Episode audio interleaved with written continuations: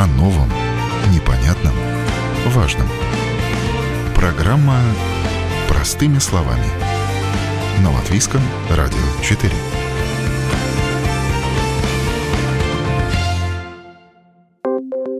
Доброе утро. В студии Юлия Петрик. В эфире программа «Простыми словами». Совсем скоро начинается новый набор студентов в высшие учебные заведения. В большинстве государственных вузов прием документов на программы 23-24 учебного года начинается уже с 14 июля. Подать документы можно электронно на портале Латвия ЛВ с 14 по 24 июля, а с 18 июля подать документы можно будет очно. В частных вузах сроки подачи документов могут отличаться. В Латвии 51 высшее учебное заведение, аккредитованное Министерством образования и науки, которые предлагают большое разнообразие учебных программ по более чем трем десяткам направлений, как технических, так и гуманитарных наук. Выбор велик, и главное этот выбор сделать правильно. Хватает ли бюджетных мест в вузах в этом году, каким программам отдается предпочтение, а также о главных проблемах латвийского высшего образования я поговорила с представителем Совета по высшему образованию Алдесом Бауманисом. О новом, непонятном, важном. Простыми словами. На Латвийском радио 4. Представлю сегодняшнего моего гостя в студии Латвийского радио 4 Алдес Бауманис, председатель Совета по развитию Высшей школы Турюба и а, член Совета по высшему образованию. А, доброе утро. Доброе утро. Да, ну и мы сейчас а, поговорим о высшем образовании, естественно, да, о его развитии, о тенденциях, а также о программах, которые намечены на будущий учебный год, поскольку сейчас как раз время время поступления в высшее учебное заведение. Вот буквально сейчас уже можно некоторым абитуриентам подавать э, свои документы, те, кто закончил школу уже предыдущие годы, у кого уже есть диплом на руках, ну а кто получил диплом в этом году, вот буквально через неделю начнется подача документов. Так, Калдис? Да, да, так. Да.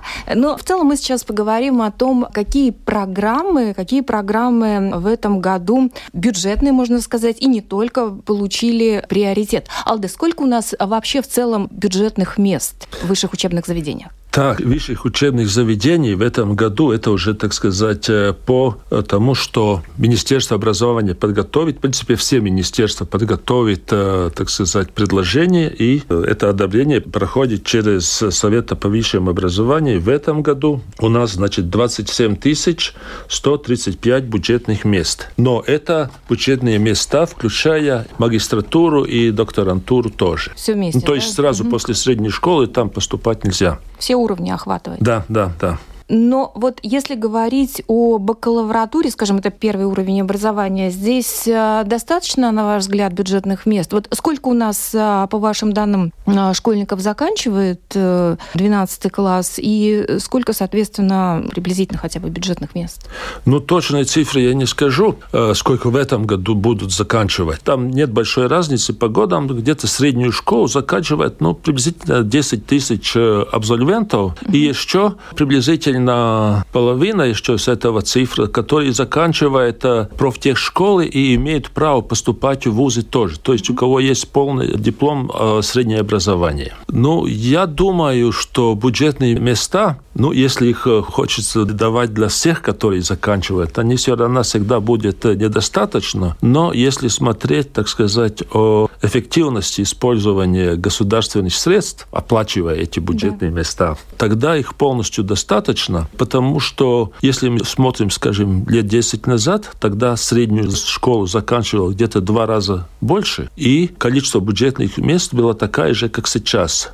То есть тогда бюджетные места, так сказать, имели право учиться за средства всего общества, получали как бы лучшие, ну а сейчас получает, э, так сказать, любой, кто хочет. Ну, скажем так, в последние годы очень большой отсев, то есть начинают учиться в этих бюджетных местах, потом оказывается, что просто подготовка среднешкольная была слишком низкой, чтобы закончить вуз. Кстати, очень большая проблема вообще для трудового рынка, потому что он заканчивает среднюю среднюю школу без профессии, поступает в ВУЗ, ничего не получается, и он оказывается как бы на улице, должен искать работу, но у него нет никакой профессиональной подготовки. В лучшей ситуации здесь оказывается даже те, которые закончили профтехшколу, как сказать, немножко хуже, имея общие знания, так сказать, общие, но тут большой разницы нету. Но у них есть профессии, они уже интересны для работодателей. Ну вот у нас сейчас при поступлении в вузы требуется, как я понимаю, только берутся данные по экзамену в школе, то есть вот конкурс аттестатов, каким образом? Или профессиональный предмет надо сдавать при поступлении в вуз? Э, в разных вузах по-разному. Есть, естественно, вузы, где нужна какая-то специальная подготовка, mm. но, скажем, э, в вузах, где какой-то там э, по музыке или по художеству вообще, там должна быть какая-то специальная подготовка, чтобы там поступать. Скажем, в разных программах в нашем вузе, кстати, та программа, где перевести на русский язык получится безопасность предприятий. У них должна быть э, справка, что он физически достаточно силен, здоров. Там надо иметь, э, учиться там приеме самообороны, там э, стрелять с пистолетом, там ехать на автомобиле, там экстренных условиях, так сказать, такая. Но там вуз имеет право ставить такие да, условия. специальные условия. Угу. Я не знаю, там для моряков, может быть, им надо сдавать по плаванию, но это моя идея, но вуз имеет право такого делать. Это... Технические вузы, например, тоже, да, там же, наверное, требуются особенные знания математики, физики. Например, поступаешь в РТУ, предположим, да, на какую-нибудь электротехнику, к примеру. Там же обязательно должно быть хорошее знание. Ну, в принципе, во всех вузах теперь э, должны смотреть центральные экзамены, да. включая математику. Во-первых, все экзамены должны быть сданы, э, чтобы вообще получить диплом. А потом э, каждый вуз имеет право, ну, естественно, технический вуз ставит в первую очередь математику. Так и должно быть. Без математики, так сказать, там вообще нечего делать. Когда мы поступали, мы сдавали, соответственно, был экзамен при университете и выдавали задания, и, естественно, мы на месте решали эти задания, и уже тогда выставлялись оценки, прошел, не прошел. Не было такой системы, как сейчас а, централизованный экзамен, да, то есть были... А былые годы и вообще несколько экзаменов приходилось сдавать для поступления. Э, да, такая система была. Я тоже сам так в ВУЗ поступал. И там, э, в принципе, ну, есть э, как бы хорошая и плохая и... сторона в этом. Хорошая сторона в том, что каждый вуз, зная, какие требования именно для его программах будет больше нужны, он, соответственно, уже подготавливает эти задания для поступательного экзамена. Да. Вот, так сказать, плохая сторона. Получается так, что ученик, который может быть даже в среднем и потом будет учиться лучше, в среднем лучше подготовлен, но именно по этому, так сказать, узкому коридору он проходит более слабо. Ну, так что там и положительная, и отрицательная сторона. Но именно поэтому, так сказать, сейчас есть как бы такая общая система. Есть централизованные экзамены и программы, где требует более, так сказать, э, каких-то специальных знаний. Там этих э, вуз имеет право проверять, так сказать, у себя. Второе, что можно делать, можно поставить разные коэффициенты разным централизованным экзаменам. То есть, ну, скажем, если у вас более важна математика, тогда вуз имеет право там ставить коэффициент. То есть, поскольку математика самый важный экзамен, тогда в первую очередь смотрим, что там получается по математике, потом по остальным предметам. Но я не знаю, там переводчик или там какая-то другая профессия, может быть, так ставить в первую ступень, ставить, ну, скажем, иностранный язык. Ну, ну приоритетность, да? Да-да-да, ну, приоритетность делать да. там угу. этим экзаменом. Ну, как я понимаю, что идет отсев студентов в первое полугодие. То есть многие отсеиваются из-за того, что у них недостаточные знания, прежде всего математики, точных наук. А в чем проблема э, у нас, у абитуриентов, студентов молодых?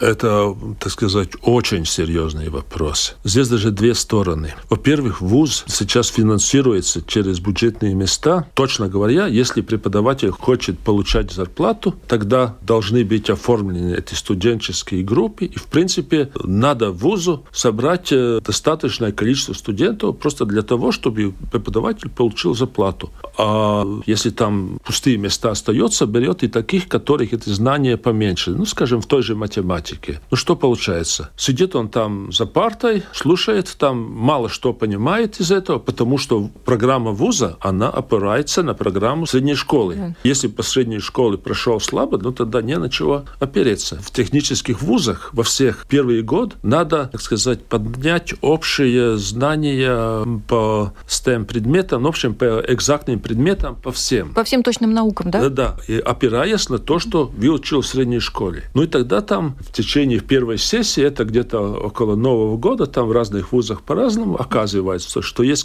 какая-то часть, ну, приблизительно одна третья, если смотреть по статистике, которые просто эту первую сессию не могут пройти. То есть принимали, потому что очень хотели принимать, а теперь их просто отсеивает. Дальше он учиться не может, его знаний недостаточно, чтобы учиться дальше. Эта ситуация будет, к сожалению, большому. В принципе, я оптимист, здесь я пессимист. Э, будет усложняться, потому что падают знания даже не в средней, а основной школе по математике. То есть, если вы в основной школе слабо проходите математику, вы уже в больших проблемах в средней школе, но вот там по техническим наукам вам вообще нечего делать. А в чем вы видите проблему? Проблема? Почему вот уже в начальной школе это слабое преподавание? Почему такое происходит? Ну, конечно, можно ругать там учителей в основной школе, но это не так. Для того, чтобы хорошо учить математику, должна быть хорошая программа, проверенная программа, должен быть хороший учебник, и там еще методические материалы, там тогда учитель может подготовиться к урокам так, чтобы хорошо все это делать. Что сейчас получилось? Начиналась эта новая 20-30 школа программа, и учители математики практически были оставлены вообще без учебников.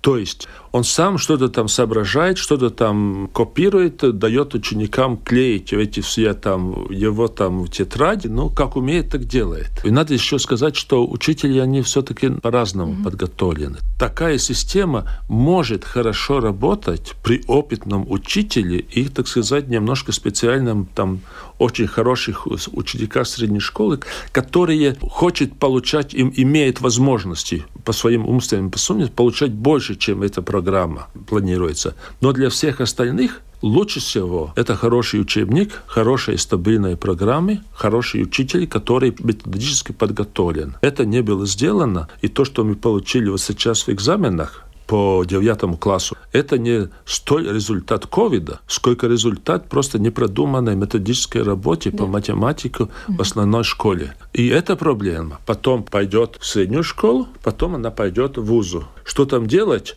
Ну, очень серьезно думать. Я думаю, что там для тех вузов, чтобы этот отсел уменьшить, технических вузов, надо будет вернуться к так называемому нулевому курсу. То есть вуз смотрит, которых учеников, абсолвентов средней школы он может принимать прямо. Очевидно, какой-то там тест в вузе должен будет быть. А тех, которые хотят идти в этом техническом направлении, но их основные знания недостаточны, для них, я думаю, только такой год, дорогой, если хочешь учиться в первом курсе, давай сперва нулевой и обучать его не по всем предметам и всей программе, а обучать по тем направлениям, давать ему там возможность получить те знания, которые необходимы потом, чтобы учиться в ВУЗе, да. чтобы было на чего опереться, когда он э, ну, начнет изучать ВУЗ. Да. Вот тогда этот отсев будет меньше. Действительно, это еще раз пройти школьный курс, но в том направлении, которое вот, ну, да, необходимо, да, да, да. как не второй весь год. курс. Да, да. Там, там, ну, я не знаю, если он хочет там поступать там в кибернетику где-то, угу. там, может быть, там зоологию не надо так Конечно. сильно изучать.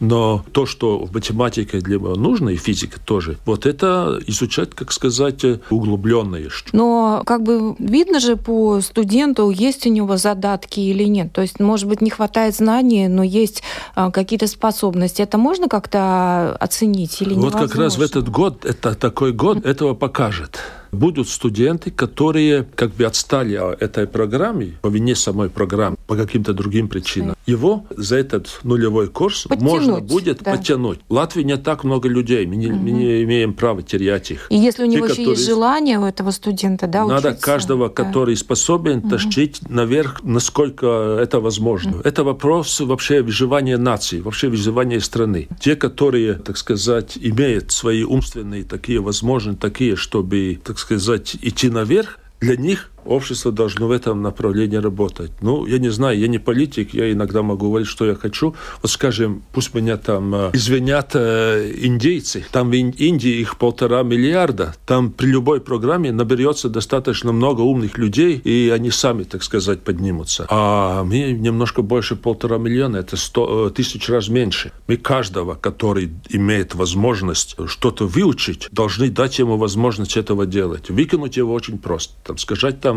на сельском месте это там плохое там образование, это очень легко. Нет, там тоже очень умные ученики, их просто надо, так сказать, поднимать там. И, кстати, еще с математикой есть одна проблема. В сельской местности там есть один пятый, одно шестой, один седьмой, один восьмой, один девятый класс. Чтобы учитель математики получил бы полную зарплату, он должен работать в всех классах. Если он оставлен без учебников, он в каждом этом классе должен сам подготавливать эти все материалы. Реально это невозможно, просто по времени это невозможно. Потом говорить, что он там что-то там плохо преподает, это в принципе не он это плохо делает. Это плохо сделал те люди, которые там сидят э, министерстве, которые додумались до такого, что можно без учебников обучать математику. Этого невозможно. Это невозможно понять, а как вот можно... в городской школе немножко легче. Там, скажем, четыре там, параллельных шестых классах, да. этому учителю как бы, конечно, там есть особенности в каждом классе, которые да. надо, но в принципе он должен как бы подготавливать, ну, один шестой класс, учитывать эти особенности, которые есть в каждом классе. А это намного легче и требует намного меньше времени, да, чем, затрат. так угу. сказать, подготавливаться по вертикали по всем классам. Ну нет такого разброса знаний. Вуз потом получит вот этот результат. Я думаю, что этот нулевой курс как бы был бы одно из одно, решений, реш... правда, одно да? из решений. Конечно, там он требует некоторые затраты, чтобы это, это делать, но общей сложности, так сказать, средства, которые получает из так сказать, из общества высшее образование, они будут использованы намного эффективнее. Отек из, из, из э, вузов будет меньше. Ну да, и тем более, что бюджетные средства тогда в холостую используются, если студента отчисляют, то, соответственно, эти деньги были впустую потрачены. А так все-таки вот ты знаешь, что этот человек потом выйдет на рынок труда уже подготовленный. Мы создаем свое будущее этим. Да, но в принципе любой кто-то что-то научился даже перед отчислением, какие-то знания получил, с одной стороны, хорошо, что он вообще что-то получил, mm-hmm. но с другой стороны, плохо, что недостаточно получил. О новом, непонятном, важном. Простыми словами. На Латвийском радио 4.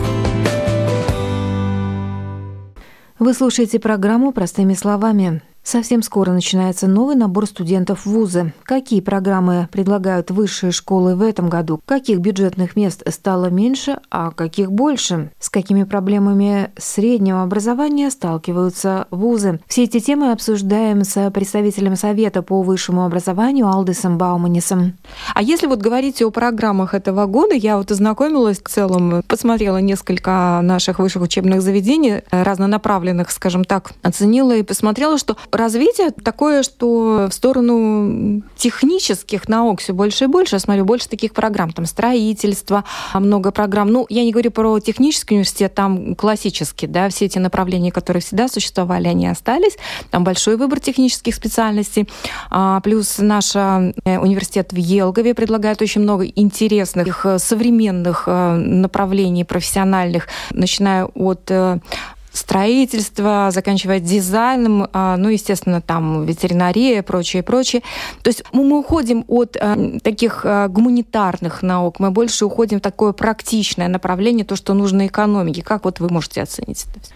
то, что сейчас предлагается высшими учебными заведениями. Потому что ведь говорилось о том, что слишком много мы выпускали юристов, экономистов, которые не могли потом найти работу на рынке труда. Если смотреть э, рынок труда, э, там как раз ищет всех, включительно и юристов, и экономистов. Что касается в программах, в принципе, в Латвии эта общая система по высшему образованию дает возможности ну, практически любому, кто хочет учиться, он имеет здесь возможность найти для себя хорошую программу. Такую, которая, в принципе, соответствует мировому уровню. Это показывает вот то, что, скажем, я не знаю, насколько там э, слушатели знакомы с программами Erasmus. То есть студент студенты имеют возможность на полгода или даже иногда больше приехать учиться сюда, и латвийские студенты могут уезжать и учиться за границей. Вот это, так сказать, студенты, которые приезжают, и наши, которые уезжают, ну, практически по, по всех вузах, их знания соответствуют уровню знаний тех вузах за границей. Те, которые приезжают, ну, они иногда должны немножко постараться, чтобы не отставать от местных студентов. Второе. Те, которые учатся здесь, они достаточно легко получают хорошие специальности, где работать за границей потом. И это тоже показывает, что уровень обучения в латвийских вузах, он достаточно высок. Если еще эта система аккредитации, это отдельный разговор, но там участвуют иностранные эксперты. Очень редкие такие случаи, когда какая-то программа не аккредитует, ну, скажем, потому что как раз вот иностранные специалисты говорят, нет уровня недостаточно высокий. Иногда есть там совершенно другие проблемы, там юридические, там количество профессоров маленькое, что-то такое там. То есть уровень э, программ, которые здесь в Латвии, он достаточно высок. То, что тот, который заканчивает среднюю школу, должен сделать, он должен сам для себя понимать, что он вообще хочет. И в таком направлении искать эту программу, где учиться. Я не знаю, можно поговорить, каждому есть там друзья на год или на два, на три старше, с которыми поговорить, ну как там. Там действительно Выяснили. есть так, как там э, в рекламных этих буклетах угу. показывает. Иначе что получится? Он пойдет учиться, я не знаю, скажем, посмотрит, где есть вот это бюджетное место, пойдет туда, через год поймет, что, в общем-то, не туда поступил, это вообще неинтересно. И окажется, что он в жизни этот год потерял. Но можно же перевести из другой вуз на что-то можно, смежное там. но не очень-то часто будет так, что он сразу попадет в том уровне. Но если он ну, пойдет... Меняет кардинально там, какую-то профессию, направление. Да, он, да? ему надо будет начинать с первого курса. Он да. просто этот год потеряет. Ему тогда, когда ему там 19 или 20, ты ему там скажешь, да бог с ним, с одним этим годом. Но, да. в принципе, его его ровесники, они же уйдет на шаг вперед. Так что лучше всего немножко дольше, так сказать, посидеть, посмотреть программу, я не знаю, поехать в эти вузы, посмотреть, там есть открытые двери, по-моему, во всех вузах. Или так можно просто поехать, посмотреть, как там выглядит и какие там программы, там, я не знаю, поговорить с персоналом. Чем лучше подумать после средней школы, тем потом будет э, как бы и интереснее, и, может быть, даже и легче, потому что там, где интереснее тебе учиться, там и просто легче, чем учить Это важно, то, конечно, чтобы, чтобы учеба нравилась, чтобы ты понимал, что это твое. Но а все-таки вот те программы, которые предлагают сегодня наши высшие школы, они соответствуют нуждам рынка труда. Мы все-таки идем в ногу со временем, да? То есть они гарантируют то, что ты в дальнейшем потом просто найдешь себе работу. Ну, каждый человек это индивидуальность. Это, во-первых, надо сказать. Но если смотреть статистически, тогда даже в тех случаях, когда в Латвии был большой уровень э, безработицы, люди, которые имели высшее образование, там практически никогда этот уровень безработицы, в Латвии, когда общий был где-то там э, от 10 до 20 процентов, для тех, у которых высшее образование, он никогда не повышался, практически никогда там пару месяцев, я не знаю, за все эти годы, выше 5 процентов. То есть 5 э, процентов это, так сказать, такой уровень безработицы, от одной работы ушел там, да, решил да. там пару месяцев отдохнуть, пошел в другую работу. Так что те, которые имеют высшее образование и желает найти работу, практически во всех случаях эту работу находит ту высшее образование, которое они здесь в Латвии получают. Есть две группы, которые рабочем рынке оказывается в очень плохих условиях. Первая группа – те, у которых нет никакое среднее образование. Иногда даже и никакое профессиональное. Это иногда люди, которые при пенсионном возрасте, которые там кого-то там 8 классов, кого-то там еще меньше, там предприятие закрывается, и он остается на улице. Это очень большая проблема. И вторая группа, которая имеет, э, так сказать, э, большую головную боль для министерства, Лапклайбс министерства, это те, которые, так сказать, вышли из средней школы и не имеют возможности заканчивать вуз.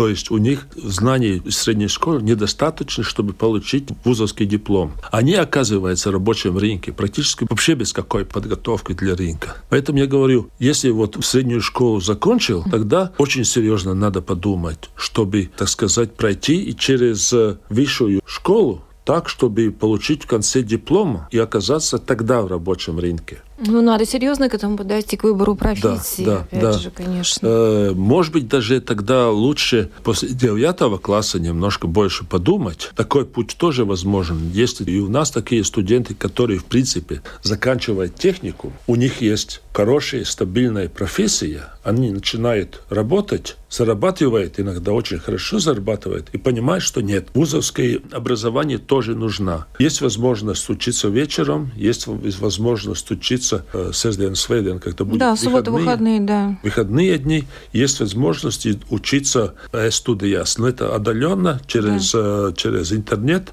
немножко, так сказать, больше надо дисциплинировать, конечно, себя, но тот, который уже начинает работать, он уже, так сказать, на обеих ногах на земле, он уже может так и с каким-то жизненным опытом. Это иногда даже лучше студенты, чем после средней школы. Как раньше было это заочное образование, да, но люди все равно выучивались, э, тем да, не менее, да, и нормальные. Да, да. И когда есть уже рабочий опыт, может быть, в некоторых случаях это и проще. У тебя уже есть практика какая-то, если ты по своей линии идешь, учишься, это помогает. Это даже для преподавателя намного интереснее, да. потому что студент студент, который сидит перед ним, он уже не средней школы, он уже есть с рабочим опытом. И вопросы он, как студент, задает умные. преподавателю. Он действительно, они более умные. Да. И он даже, как бы сказать, и тянет э, преподавателя, потому что преподаватель должен все это соображать. Я, как ректор, говорил преподавателям, когда студент тебе задает вопрос, ты имеешь право не знать ответ.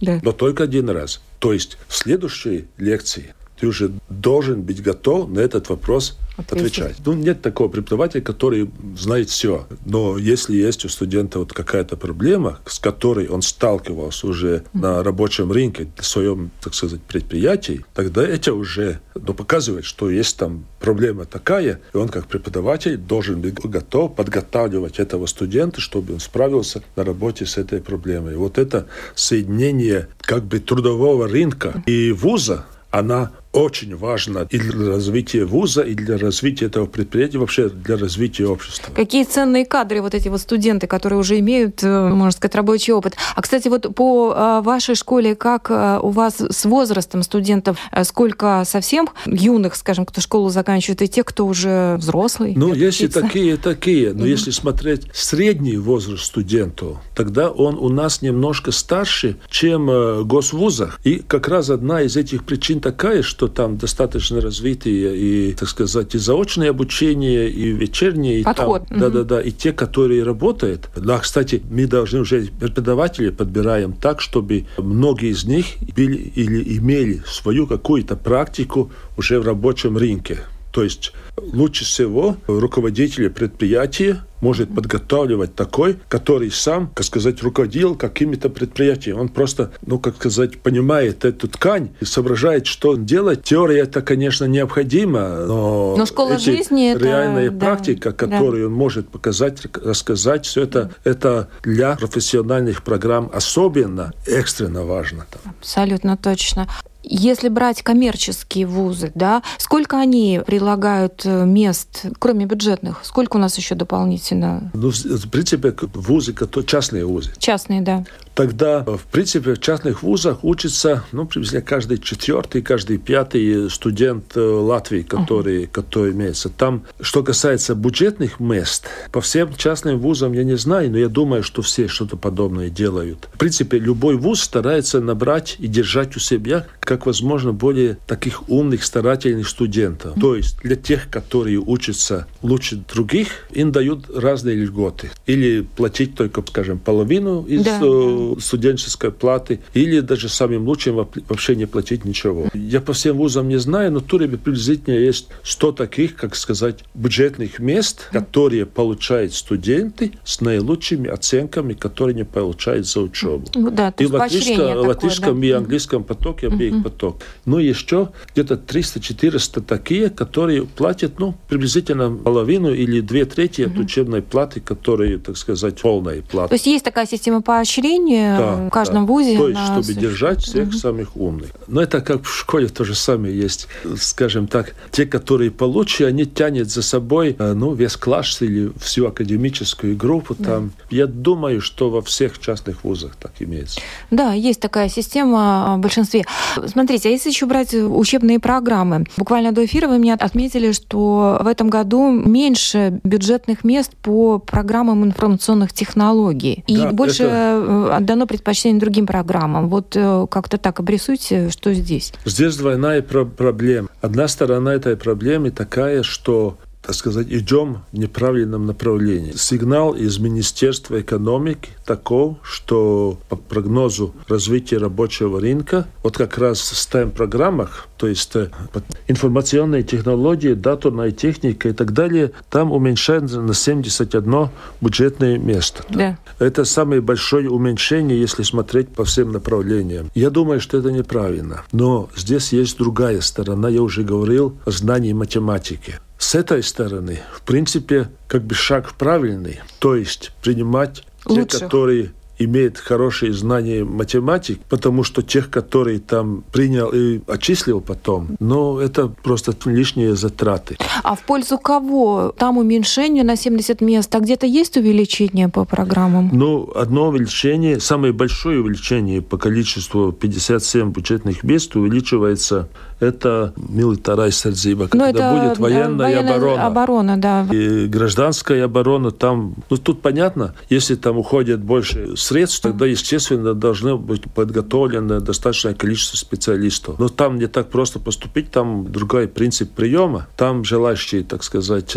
должны просто связаться с, с вузом, военной академией, там выяснить, что и как там делать. Но в первом случае они там должны или начинать, или пройти службу, я даже точно не знаю, но уже, так сказать, стать в каких-то военных отношениях с системой Ну да, там особые обороны, условия, там. да. Ну вот, второе уменьшение, самое большое, это по преподавателям, образование, педагогика. И третье по э, металлообработке, теплоэнергетика, который, я думаю, что тоже неправильно, потому что в этих направлениях как раз большое будущее. Вот то, что мы говорим о энергетике сейчас, ну тут, я думаю, там каждый может посмотреть, сколько он там должен платить за месяц, и рад бы был, чтобы кто-то пришел и сказал, дорогой, вот ты можешь получить те же удобства, но с меньшими затратами. Там надо систему так переделать, так переделать. Там, ну, кто знаю. разбирается в этом? Нужны люди, которые в этом что-то вот понимают. Раз. Да. Но я боюсь, что здесь та же беда, что с информатикой все это, так сказать, разбирательство опирается на, на базовые знания. знания в математике и физике. И там мы можем вернуться в степ. Ну, тогда нам говорили. придется выписывать специалистов из-за рубежа, потому что если вдруг потребуются люди, а где их взять? А иногда так и делается. Так. Есть такие, так сказать, направления, где нужно очень маленькое количество специалистов.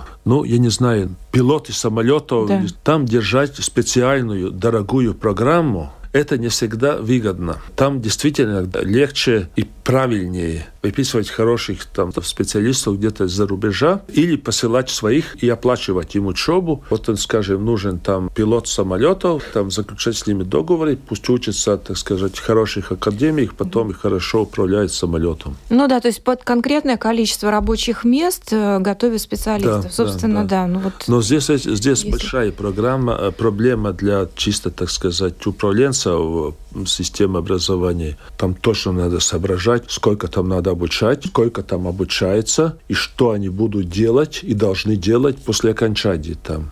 А вот я смотрю на ваш график, очень интересный, там мелким шрифтом много что написано. Больше всего, вот расскажите мне, а кого у нас готовят? Так сказать, там вообще 32 направления. Ну, они очень разные по, по количеству, ну, скажем, эти направления, чисто угу. логика этих направлений. Вот, скажем, направление там архитектуры, там он, естественно, он будет маленький, но, скажем, направление вот той же информатики, которое самое большое, там 3500 э, бюджетных мест, но это по всем курсам. Мы можем посмотреть бакалаврском уровне, сколько там. 2700. И это, если там одна треть пойдет на первый курс, да. тогда где-то приблизительно тысячу мы можем набрать в таких местах. Плюс еще есть и, так сказать, и платные места в этом направлении тоже. Так что возможности для тех, которые разбираются, скажем, в этом направлении и хочет свои знания, так сказать, поднять еще выше, Латвии есть, в принципе, достаточный. Самое главное, что там действительно надо очень старательно учиться. А есть ограничения по возрасту? Студентом можно стать в любом возрасте? В принципе, да. То есть вот человек в 50 лет, допустим, у нас сейчас просто это все популярно теперь, потому что работать нам лет до 70, да, и все меняется, рынок труда меняется, требования разные. Есть такие люди, кто у вас идут уже возрастные учиться? Мы когда-то смотрели, вот я там наизусть не помню, самый старший студент, но он был за 50. Вы понимаете, ну вот скажем, вот здесь вот мне телефон стоит. Я когда сам пошел в ВУЗ, этот телефон соображает больше, чем э, компьютер, который занимал две комнаты, когда я учился в ВУЗе там. Он работает быстрее и намного больше. То есть, и это будет и в будущем тоже. Наука будет развиваться э, еще быстрее, как она сейчас развивается. И это очень много и у нас, и в других странах, когда оказывается, что человек, который уже получил высшее образование, из рынка труда как бы ну, его начинает выталкивать, да. и он возвращается через, э, через учебу, получает образование или такое, или там другое, что ему нравится больше, учится дальше. Скажем, заочников такие очень много. У него семья, там, дети, там все там делать так, чтобы ему подготавливать такую программу, что он как очник сидел там каждый день с 9 по 3 часа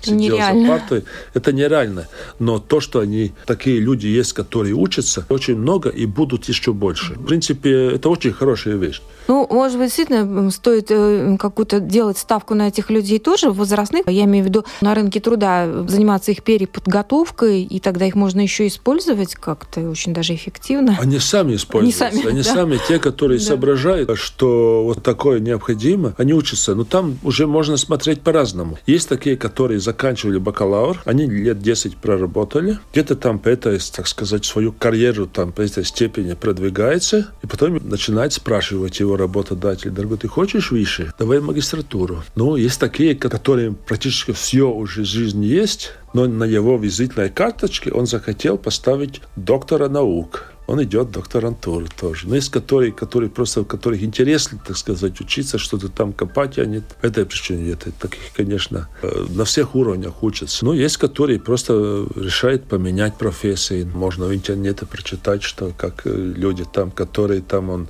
я не знал, работал в каком-то предприятии, решает, э, или, так сказать, его родитель по наследству там передали какое-то там сельскохозяйственное предприятие, он там едет, начинает хозяйничать, понимает, что знаний недостаточно. И он оказывается в Ялгове, там, учит. там тоже есть заутник. Вот, казалось бы, сельское хозяйство. Вот буквально вчера ехала мимо полей латвийских, красивые, такие ухоженные, вообще красота просто невероятная. Эти, которые засеянные, да, там какими-то культурами, и вот стога сены. И даже понимаешь, что это тоже целая наука, чтобы Конечно. вот это все сделать так красиво, это же надо понимать в этом, да, то есть всему надо учиться. Там очень много надо да, учиться, чтобы... Да. Но, но есть все возможности там такие. Mm. Ну, главным образом, там лучше всего, я думаю, это спасательное хозяйство. Там Елгова, это, в принципе, это мировой уровень. Так что там только учиться надо.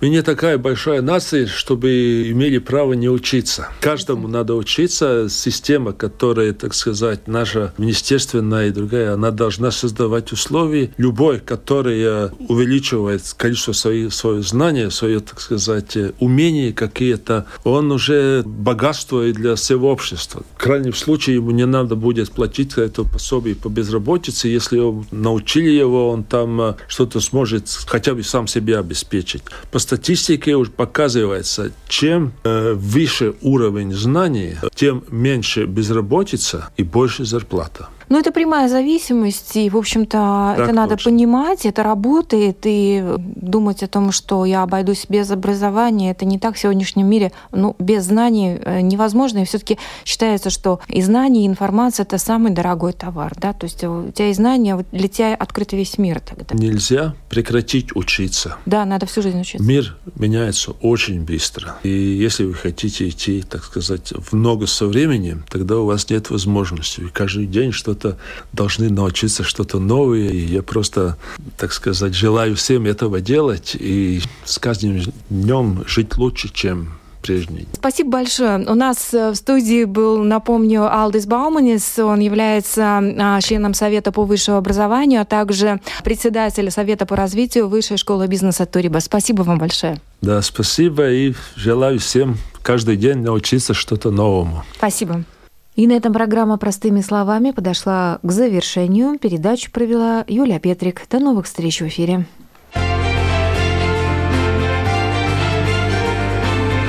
О новом, непонятном, важном. Простыми словами. На Латвийском радио 4.